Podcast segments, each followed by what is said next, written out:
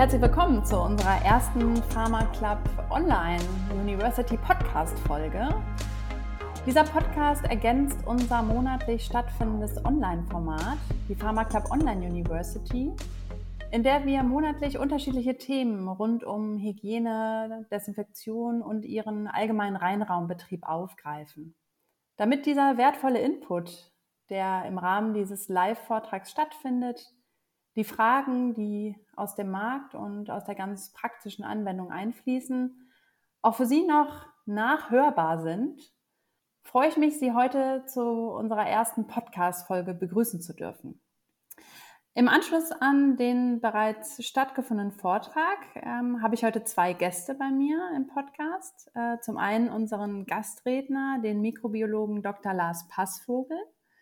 Und außerdem ist auch Steffen Salzmann bei uns zu Gast, der schon seit vielen Jahren Teil des Expertenteams der Dachregion ist und dieses leitet. Steffen und Lars, schön, dass ihr heute im Podcast zu Gast seid. Ja, vielen Dank. Äh, vielen Dank für die Einleitung und ja, ich freue mich sehr äh, auf den heutigen Tag. Bin sehr gespannt. Ja, ich bin auch sehr gespannt. Vielen Dank für die Einleitung. Ja, schön, dass ihr da seid. Lars, du bist ja Mikrobiologe, ähm, arbeitest bei Schülke und Meyer in der Mikrobiologie. Magst du einmal unseren HörerInnen was zu deinem Hintergrund berichten und auch vielleicht zu dem, was du heute machst? Ja, gerne. Also ähm, vom Studium her bin ich tatsächlich Biochemiker. Ich habe mich dann aber im Laufe des Studiums auf den Bereich der Mikrobiologie und Virologie spezialisiert. Und ähm, ich fand das Thema ja, Mikrobiologie, Virologie eigentlich schon immer interessant. Aber ich bin tatsächlich eigentlich eher durch einen Zufall dazu gekommen. Äh, und zwar wollte ich damals äh, zwischen Grund- und Hauptstudium äh, Auslandsjahr mit äh, verschiedenen Praktika machen und hatte überlegt, wo ich hin möchte. Und ähm, ja, bin tatsächlich dann nach Südamerika, habe mich dafür entschieden, wollte dann eigentlich dort in einem Biochemieinstitut in Chile arbeiten. Das hatte sich dann zerschlagen, sodass ich durch Zufall dann zum Tropeninstitut in Ecuador in Quito gekommen bin. Und äh, ja, das war damals ähm, zur Zeitpunkt der H1N1-Pandemie, also der Schweinegrippe. Und äh, lokal war noch einige Dengue, war eine Dengue-Epidemie. Und äh, ja, da habe ich jetzt sehr viel mit der Mikrobiologie äh, zu tun gehabt und fand das sehr, sehr spannend und bin dann quasi in dem Bereich ja, hängen geblieben. Und ähm, ja, habe dann auch in dem Bereich der Virologie promoviert am Friedrich-Löffler-Institut auf der Insel Riems. Und ja, nach der Promotion bin ich dann in die pharmazeutische Industrie gegangen, zur EDT Biologica und habe dann auch zum ersten Mal äh, ja, Kontakt mit dem Thema GMP, aber auch Reinraum und dann auch Sporen im Reinraum äh, bekommen. Und ähm, ja, seit 2017 bin ich jetzt bei Schülke und leite hier die Mikrobiologie. Ja, spannend. Vielen Dank für deine Vorstellung, Lars. Es äh, ist ja auch interessant, diese ja, Auslandserfahrung, die du auch gemacht hast und dann am Friedrich-Löffler-Institut selbst gewesen zu sein. Super interessant. Und für uns bei Schülke ist natürlich auch eine unheimliche Bereicherung, dass du ja aus dem Bereich äh, Pharmaindustrie kommst. Hast ja erwähnt, dass du zuvor bei IDT warst. Und ähm, von daher warst du für uns genau der richtige Sprecher sozusagen, um das Thema Sporenbildner im Reinraum aufzugreifen, das es ja heute gehen soll. Und Steffen, mit dem Thema hast du ja sicherlich auch in der Praxis recht viel zu tun mit deinem Team. Magst du dich auch einmal vorstellen, unseren HörerInnen berichten, was dein Hintergrund ist und was du bei Schülke machst? Ja, sehr gerne. Ja, ich bin promovierter Biologe und habe nach meinem Studium und der Promotion entschlossen, die Forschung zu, äh, zu verlassen und ja, bin bei Schulke gelandet, auch mit einem ähnlichen Thema, dem Thema Mikrobiologie beziehungsweise Keime und bin dort aber in den Vertrieb ansässig geworden bei Schulke. Ja, und seit zehn Jahren schon bei Schulke und beschäftige mich nahezu täglich mit dem Thema Reinraum. Und zwar geht es hier eher um unsere Kunden, um die Probleme, die auf mikrobiologischer Ebene im Rheinraum so stattfinden. Und ja, daher ist das Thema Spornbildner im Rheinraum natürlich sehr präsent, äh, ja, nahezu täglich, weil es die größten Herausforderungen unserer Kunden sind. Ja, und mit meinem Team, ich leite ein Sales-Team in der Dachregion, äh, stellen wir uns diesen Herausforderungen und sind dort mit Rat und Tat für unsere Kunden da. Und ja, das Thema Sporizidie ist natürlich die Königsklasse, was äh, Mikrobiologie angeht, beziehungsweise Keimreduktion angeht. Und ja, freue mich auf weitere Diskussionen und Fragen im Zuge dieses Podcasts. Ja, prima. Dann würde ich sagen, steigen wir doch auch gleich mal ein. Und Lars, da würde ich gleich einmal äh, an dich übergeben. Erzähl doch einmal, was ist eigentlich das Besondere an Sporen? Was hat es mit den Sporenbildern auf sich? Ähm, da würde ich mich freuen, wenn du da einmal ein bisschen zu ausholen kannst, so mit den Basics sozusagen. Ja, gerne. Ähm, also in der Mikrobiologie gibt es ja verschiedene Arten von Sporen, also zum Beispiel Schimmelpilzsporen und so weiter. Ähm, heute sprechen wir tatsächlich über bakterielle Sporen. Das heißt, ähm, Bakterien, die auch in der Lage sind, äh, Sporen zu bilden. Und äh, ja, also Sporen an sich sind äh, eine Überdauerungsform, um kritische Stresssituationen oder Umgehungssituationen, die nicht ideal für das Bakterium sind, zu überdauern. Und ähm, solche Situationen können zum Beispiel zu hohe, zu niedrige Temperaturen sein, zu wenig Nährstoffe in der Umgebung und so weiter. Und ähm, ja, also normalerweise ist es so, dass die Bakterien in ihrer vegetativen Form vorliegen. Das ist die Form, wo sie sich vermehren können, wo sie ihren Stoffwechsel betreiben und so weiter. Und ähm, ja, wenn es so ein Stressfaktor kommt, das heißt zu hohe Temperaturen oder es gibt kein, keine Nährstoffe in der Umgebung, dann können einige, also nicht alle Bakterien, aber eine, einige Bakterien ähm, diese Sporen bilden. Und das ist halt eine Überlebens, Überlebensstrategie, die einige Bakterien ähm, ja, besitzen. Und wenn sie dann, äh, wenn dieser Stressfaktor kommt, gehen sie quasi von dieser vegetativen Form in den Sporulationszyklus über. Das heißt, sie bilden eine Spore und überdauern so lange tatsächlich, bis die Umgebungsbedingungen verbessert sind. Mhm, das ist interessant. Also ich meine, gerade im Rheinraum sind ja die Lebensbedingungen ja hoffentlich auch sehr schlecht äh, für, für Bakterien in der vegetativen Form, weil eben wenig Nährstoff da ist auf solch einer hoffentlich gut desinfizierten Edelstahlfläche. Ähm, und äh, Sporen kommen ja, glaube ich, auch universell äh, sehr breit vor in der Natur. Was sind denn da so übliche ähm, Kontaminationsquellen oder Wege, über die man Risiko läuft, Sporen in den Rheinraum einzuschleppen? Ja, also so wie du sagst, die Sporen sind überall tatsächlich, also in Böden, äh, Papier, Nahrungsmittel, Wasser und so weiter. Ähm, typische Eintragungsquellen im Reinraum sind tatsächlich ja so typische Holzpaletten, äh, Kartonagen. Das ist äh, sehr, sehr typisch. Und ähm, ja, so gelangen sie quasi dann auch in, in die Produktion oder auch in den Reinraum. Ganz oft findet man sie auch im Boden. Das heißt, auch wenn man im Reinraum ist und mal was runterfällt, ist ganz, ganz wichtig natürlich, dass man das nicht aufhebt und damit weiterarbeitet. Ähm, ja, das sind so, so typische Wege. Mhm. Steffen, wie erlebst du das in der Praxis? Also was sind so die Herausforderungen, vor denen ähm, pharmazeutische Betriebe oder reinraumbetreibende Unternehmen stehen in Bezug auf äh, Sporen? Ja, also der Lars hat es ja schon gesagt, also es ist ubiquitär äh, vorhanden. Das heißt, äh, mein Reinraum ist ja meine sensibelste Zone, beziehungsweise untergliedert er sich ja nochmal in Reinraumklassen. Und in der Reinraumklasse A äh, ja, fülle ich mein sensibelstes Produkt ab und da muss ich natürlich darauf achten, dass hier äh, keine Keime in das Produkt gelangen. Die größten Herausforderungen sind, dieses Zwiebelsystem an Reinraum aufrechtzuerhalten. Ja, da ist natürlich die Auswahl der Wirkstoffe, Einwegzeiten, Rückstände, Mitarbeiterbelastungen, Materialbelastungen und so weiter. Das ist natürlich die größte Herausforderung für die Kunden, für die Anwender. Ja, und hier gilt es, äh, ja, Prioritäten zu setzen, weil, wie bekannt ist, äh, diese eierlegende Wollmilchsau an Wirkstoffen bzw. Produkten, die gibt's leider nicht am Markt, äh, die nahezu kostengünstig ist, sehr materialschonend und auch den Anwender hegt und pflegt. Diese Produkte, die existieren leider noch nicht. Hm, das ist ein guter Punkt, Wirkstoff. Ähm, Lars, da hattest du ja auch in dem Online-Vortrag darüber berichtet, ähm, dass äh, hier ja auch nicht jeder Wirkstoff äh, eine sporizide Wirkung entfaltet. Ähm, magst du da noch mal einmal ein bisschen zu ausholen, was da bei der Wirkstoffwahl zu beachten ist und vielleicht auch wie die verschiedenen Wirkstoffe äh, wirken? Ja, gerne. Also ähm, wie du schon sagst, nicht alle Wirkstoffe wirken gegen Sporen. Ähm, so wie Steffen auch sagt, Sporen sind natürlich die, die Königsklasse. Das heißt, also Wirkstoffe wie Alkohole oder quaternäre Ammoniumverbindungen, die man vielleicht sonst nutzt, sind leider nicht wirksam. Das nicht. Ähm, aber Wirkstoffe wie zum Beispiel Essigsäuren, Sauerstoffabspalter generell, Chlorabspalter oder Aldehyde ähm, wirken dagegen schon gegen Bakteriensporen. Und das liegt einfach an der, an der Aufbau der Spore an sich.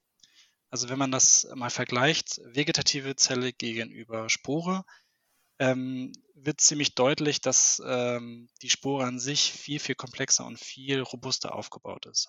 Also bei der vegetativen Form, also dieser in Anführungszeichen normalen Lebensform von Bakterien, ist es so, wir haben halt draußen ähm, auf der Außenseite Zellwand und Zytoplasmamembran und die kann man relativ leicht durch Alkohol oder quaternäre Ammoniumverbindung angreifen. Ähm, bei den äh, Sporen ist es allerdings so, dass es äh, ein sehr, sehr komplexer Aufbau. Also draußen, wenn wir von außen anfangen, haben wir das sogenannte Exosporium. Das ist eine Schicht aus, also eine sehr, sehr dicke Schicht aus Lipiden und Proteinen. Und darunter kommt dann die nächste Schicht, wo dann ähm, der sogenannte Mantel anfängt. Das ist äh, eine Struktur aus Proteinen, die äh, sehr ähnlich zum Keratin sind. Und ähm, wenn man sich mal vorstellt, Keratin kennt man zum Beispiel von unseren Fingernägeln, dann kann man sich das so ein bisschen vorstellen, dass es halt eine sehr, sehr äh, starke Schicht ist, die dann quasi unter dem Exosporium kommt.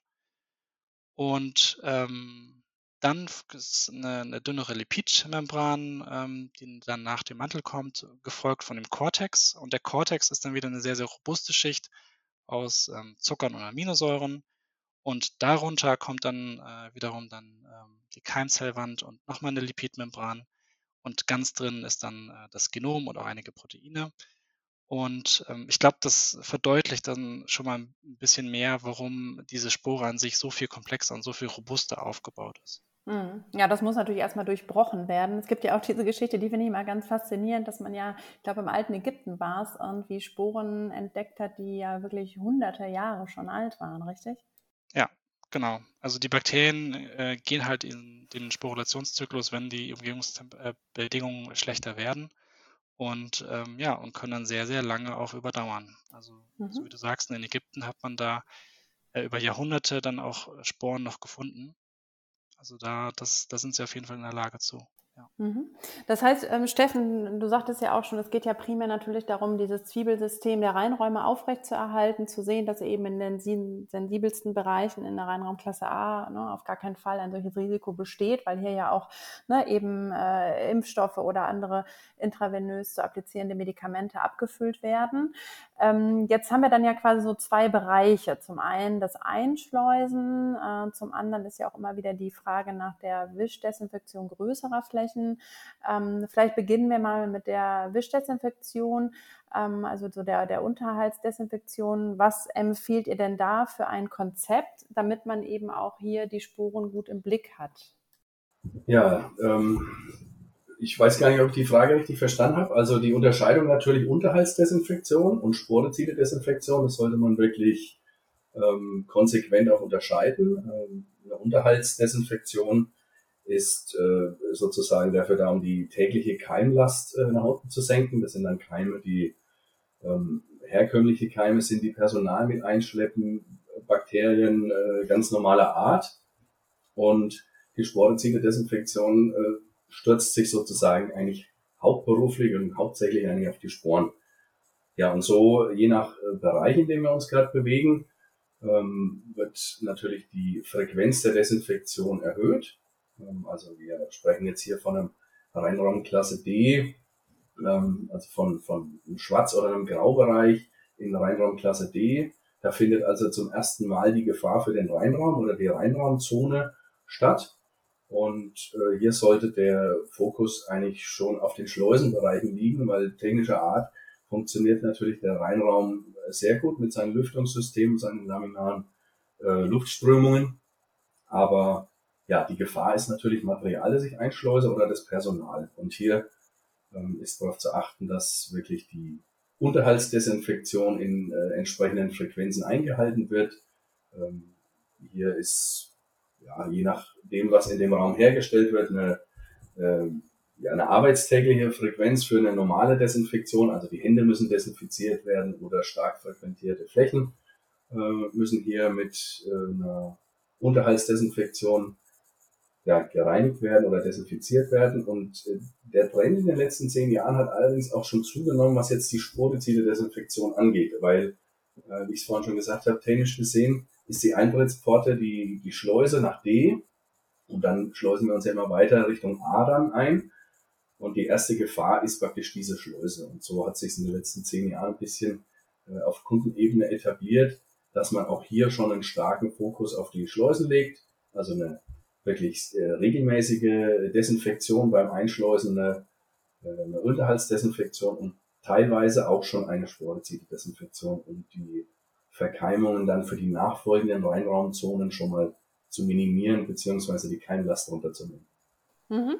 Bleiben wir vielleicht nochmal bei der Flächendesinfektion. Da sprachst du jetzt an, äh, ne, dass man Unterhaltsdesinfektion und die Sporizid-Desinfektion trennt. Äh, jetzt ist ja im Annex 1, also zumindest im alten Entwurf, mal sehen, was dann der neue bringt, wenn er dann endlich kommt, ähm, ist ja auch mal von einem Wirkstoffwechsel und von einer Rotation die Rede. Ähm, was empfiehlt sich denn da? Also reicht es da jetzt ein Produkt zur Routine zu haben, eins zur Sporizidie oder muss ich auch innerhalb dieser Wirkstoffklassen nochmal wechseln? Was sind so typische Rhythmen? Also was, was empfiehlt sich da als Hygienekonzept?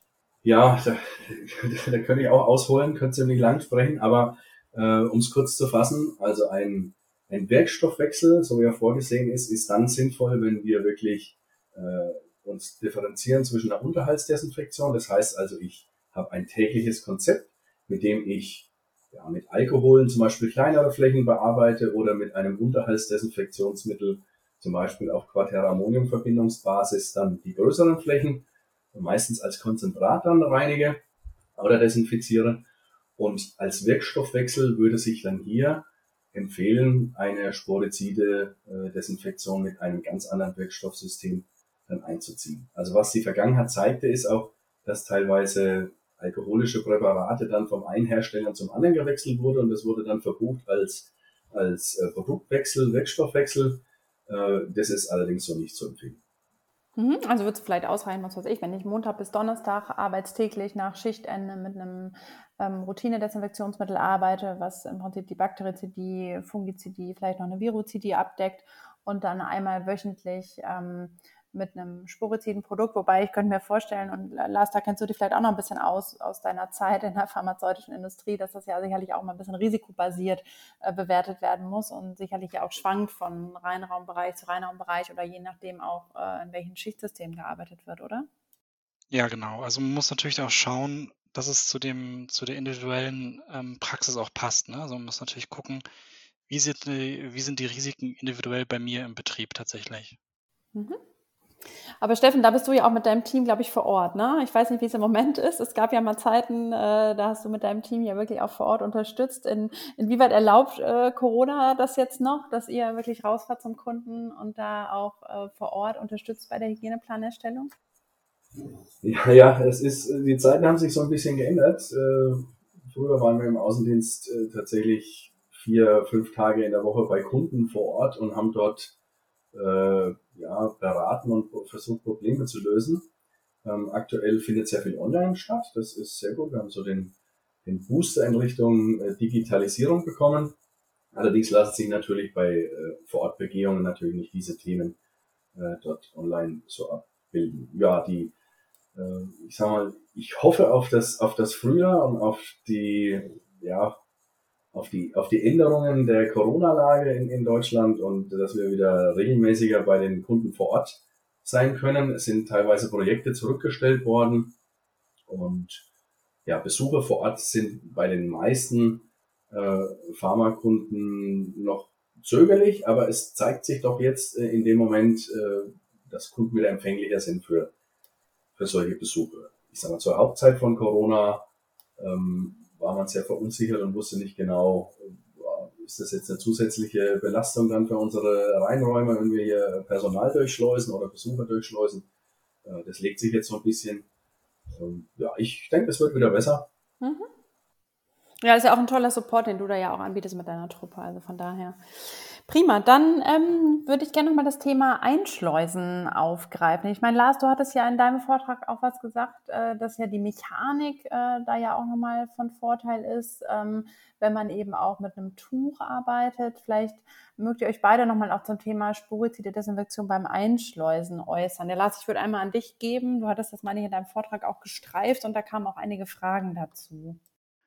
Ja, natürlich. Ähm, also was natürlich wichtig ist, ist das, was man bei der generellen Desinfektion auch beachten muss. Ne? Also ähm, welche Oberflächen habe ich, dass ich die Einwirkzeiten noch einhalte, dass äh, ich schaue, ist das Produkt, was ich benutze, auch geeignet für meine Tätigkeit. Das heißt, zum Beispiel ist die Temperaturumgebung auch so, wie es getestet wurde oder ausgelobt wird, besser gesagt.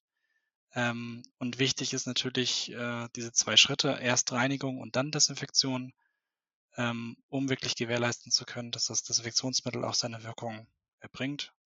Ähm, bei Produkten, die zum Beispiel eine Zwei-Komponenten-Systeme aufweisen, ist natürlich die korrekte Dosierung natürlich wichtig, dass man natürlich auch die, die Konzentration erwischt, äh, die man für die Spritze die äh, braucht. Mhm. Steffen, was ist deine Meinung dazu beim Einschleusen? Wischen oder sprühen? oder beides? Ja, ja, das ist, das ist immer eine sehr beliebte Frage. Äh, also wenn man mich jetzt so fragt, ist natürlich die, das Allerbeste, was man gegen Keime tun kann, ist natürlich eine Mechanik anzubringen, also das, das Wischen. Das Wischen ist prinzipiell dem Sprühen vorzuziehen. Aus diversen Gründen der äh, Vernetzung oder auch durch die Mechanik des, der Wischutensilien nehme ich ja auch schon Keime mit auf. Ähm, allerdings gibt es natürlich einige Flächen beziehungsweise Ecken, Kanten, Stellen, an die ich jetzt mit einem Tuch so zum Wischen nicht hinkomme oder die nicht abwischbar sind. Da muss ich natürlich dann mich wieder dem Sprühen widmen. Also vorzuziehen ist immer das Wischen und an Stellen, an denen es nicht geht, äh, muss man natürlich auf das, kann man auf das Sprühen natürlich nicht verzichten. Lieber besprüht als nicht desinfiziert. Ja. Mhm. Gut, dann vielleicht noch abschließend, dann haben wir auch den Zeitrahmen für heute schon ausgefüllt. Ähm, wie sieht das aus mit der Anwenderakzeptanz? Ähm, ihr sprach da eben schon an, dass es ähm, ja Wirkstoffe wie per Essigsäure oder andere Sauerstoffabspalter sind, die hier zum Einsatz kommen. Ich selbst erinnere mich auch dran, schon mal mit per Essigsäure gewischt zu haben und fand es eigentlich ganz okay. Es riecht so ein bisschen wie der Essiggeruch aus der Küche. Also ähm, da äh, empfinde ich andere Wirkstoffe als deutlich unangenehmer. Ähm, was ist denn euer Tipp ähm, oder vielleicht auch gerade von dir, Steffen? Du bist ja auch sehr viel im Feld unterwegs, äh, was man tun kann als Unternehmen, um auch die Anwenderakzeptanz solcher Wirkstoffe zu stärken? Ja, ich hatte es ja vorhin schon mal kurz äh, anklingen lassen. Ähm, die Auswahl der Wirkstoffe ist ja jetzt nicht ein riesiger Blumenstrauß, aus dem ich mich aus unterschiedlichsten Wirkstoffen bedienen kann.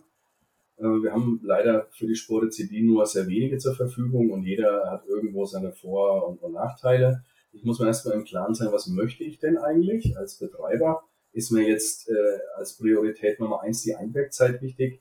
Äh, sind die Rückstände von entscheidender Frage oder äh, ist das Personal vielleicht beruflich so ein bisschen äh, sensibel ähm, und setze ich dann auch die richtige Konzentration ein, beziehungsweise kann ich das gewährleisten, dass die Konzentration auch richtig eingesetzt wird dann vom Personal.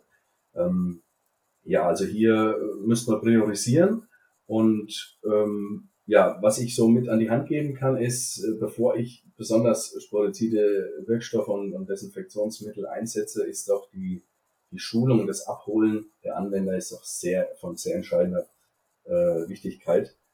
Ähm, wenn Sie jetzt zum Beispiel sich vorstellen, Sie äh, würden jetzt ein, ein Chlorprodukt äh, oder eine, eine Perissigsäure, die jetzt doch, sag mal, nicht nach Blümchen äh, riecht, sondern einfach die geruchliche Wahrnehmung ein bisschen verändert, äh, einsetzen und würden dem Anwender dann sagen, so, hier ein neues Produkt, äh, bitte setzen Sie das ein, dann ist eigentlich praktisch schon vorprogrammiert, wie die Rückmeldungen da sind. Äh, weil das Produkt vorher war jetzt parfümiert, das war zwar falsch, aber das hat auch immer ganz toll nach Rosenduft ge gerochen und das neue Produkt riecht irgendwie anders. Ja, also ich kann nur an die Hand geben, äh, dafür sind auch wir zuständig äh, und begleiten sie dabei, ist äh, ja, das Personal abzuholen, zu schulen, eine richtige Konzentration, Umgang mit den Produkten, und noch entscheidend ist natürlich nicht wie bei einem, einer alkoholischen Sprühdesinfektion viel hilft viel, sondern bei den sporiziden Wirkstoffen ähm, sollte man wirklich schauen, dass die Benetzung der Fläche gegeben ist, äh, aber nicht die Fläche geflutet ist. Mhm. Ja, wie heißt es immer so schön, Involvement führt zu Commitment. Ne? Also ich glaube, auch da ist wichtig, die äh, ja, KollegInnen, die das Produkt dann auch anwenden, da entsprechend zu involvieren, dass man eben auch einfach ähm, ein bisschen was weiß über das Risiko, das vom Wirkstoff ausgeht und eben auch nicht zu nass zu wischen. Ne? Aber da gibt es ja auch äh, valide Wischverfahren ähm, mit entsprechendem Equipment. Ja, prima. Dann danke ich euch ganz herzlich für eure Teilnahme, sowohl an der Pharma Club Online University als auch heute im Podcast. Vielen Dank, dass ihr da wart. Ja, vielen Dank. Ja, gerne. Gut, dann verabschiede ich mich für heute und freue mich auf die nächste Folge zum Thema Biozidgesetzgebung im GMP-Umfeld. Bis dann, bleiben Sie gesund, alles Gute, Ihr Industriehygieniteam von Schülke.